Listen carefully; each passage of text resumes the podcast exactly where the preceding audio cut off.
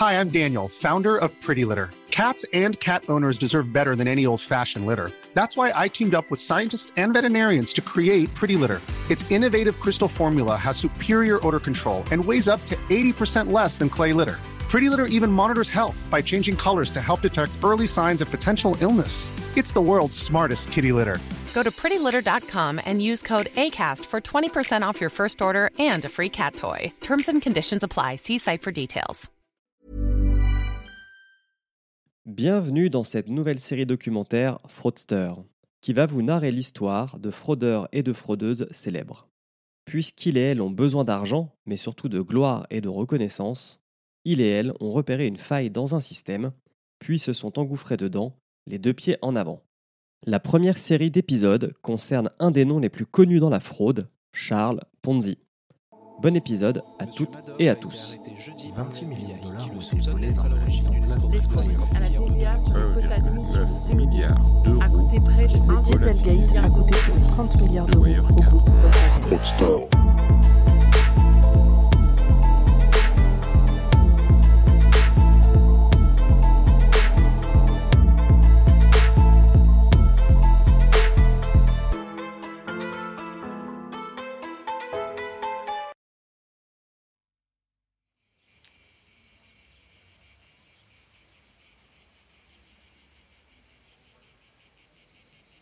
Charles Ponzi est italien. Il est né à Lugo, dans le nord de l'Italie, en 1882. Enfin ça, c'est selon lui. Parce que l'homme a une fâcheuse tendance, il réinvente sa vie. Il écrira son autobiographie pour réécrire son histoire et finalement, bah, peu de choses seront vérifiables.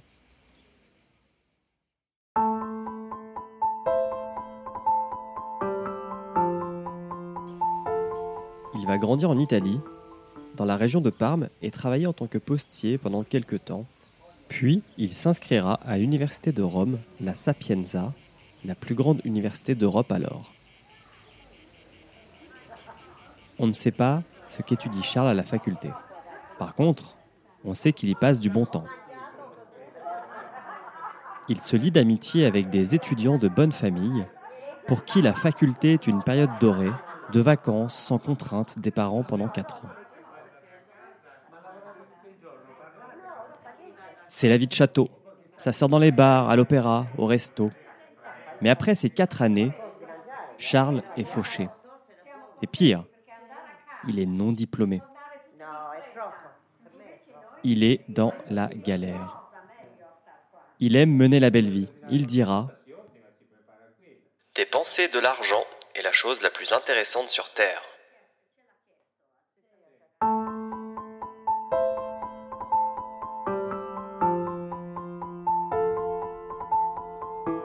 Nous sommes au début du XXe siècle et beaucoup d'Italiens partent pour le Nouveau Monde, c'est-à-dire les États-Unis, et ils en reviennent riches.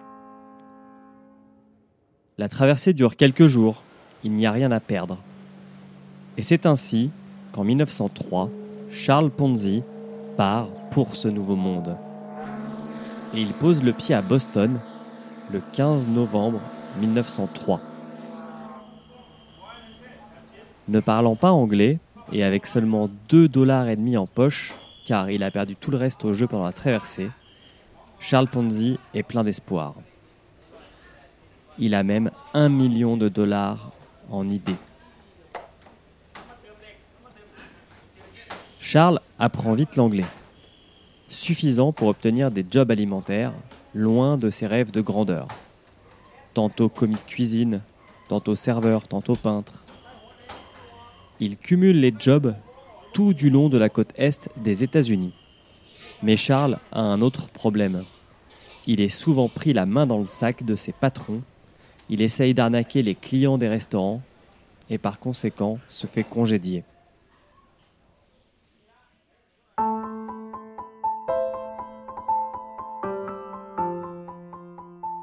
En 1907, Charles Ponzi découvre l'histoire de Luigi Zarossi, immigré italien au Canada, qui est devenu riche grâce au commerce des cigares. L'homme d'affaires italien a d'autres idées de business, dont une banque. Ponzi saute sur l'occasion, migre à Montréal et se fait embaucher dans la toute nouvelle banque Zarossi, en tant que caissier assistant.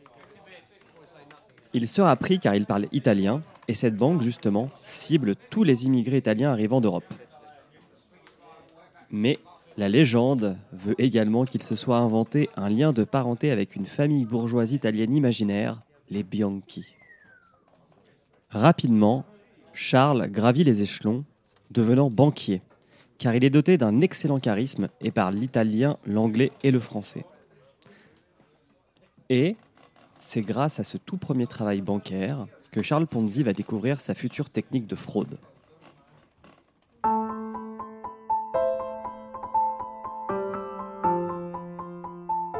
Pour attirer le chaland, la banque propose de faire fructifier vos économies à un taux de 6%, quand la moyenne du marché est de 2%.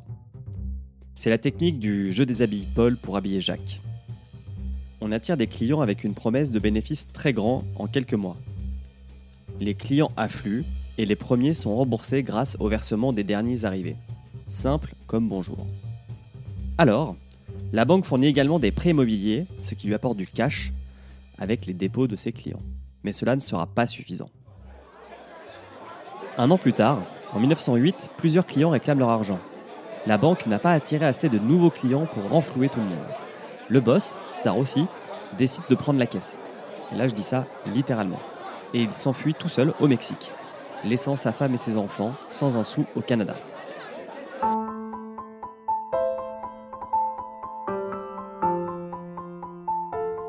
À ce stade, Charles Ponzi n'était pas au courant de cette fraude. D'ailleurs, la justice ne l'inculpera pas pour cela. Par contre, elle le fera pour une fraude au chèque. Devenu sans emploi, mais ayant gardé quelques noms de clients, il ira voler un chèque d'une société d'entrepôt canadienne, se l'adressera à lui-même pour un montant de 423 dollars et 58 cents. Il imitera la signature du directeur de la société, Damien Fournier, qu'il connaît, et ira essayer de l'encaisser à sa banque, Malin Lastico. Et ça passera. Ce qui passera moins, c'est qu'il dépensera tout cet argent très vite, suscitant quelques interrogations de la police sur son train de vie alors qu'il est censé être sans emploi. Toujours selon la légende qu'il racontait lui-même, Charles Ponzi dira qu'il prenait soin de la femme et des enfants de son ancien patron. Dans son autobiographie, L'ascension de Monsieur Ponzi, qu'il publiera en 1936, Charles se donne souvent le beau rôle et exagère toujours ce côté, la grande réussite contre les éléments. Quoi qu'il en soit, la vie de Bohème s'interrompt. Il plaide coupable et passe trois ans au pénitencier de Saint-Vincent de Paul. Pour ne pas inquiéter sa mère, il écrira qu'il vient de se faire embaucher comme assistant du directeur de prison. Il ment comme il respire.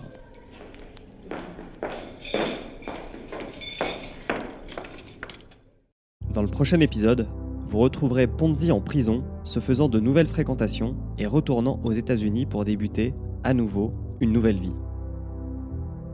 Vous venez d'écouter le premier épisode de Fraudster, une série documentaire produite par Podcut. Écriture, réalisation et montage Julien Loisy. Soutenez-nous en mettant 5 étoiles sur iTunes ou votre application de podcast. Parlez-en autour de vous. Et soutenez-nous sur notre Patreon www.patreon.com/podcut. 26 milliards de dollars qui ont été volés dans à la mise en place de à la TVA sur le quota d'émission des milliards a coûté près de 1 Le Dieselgate coûté plus de 30 milliards d'euros. au groupe.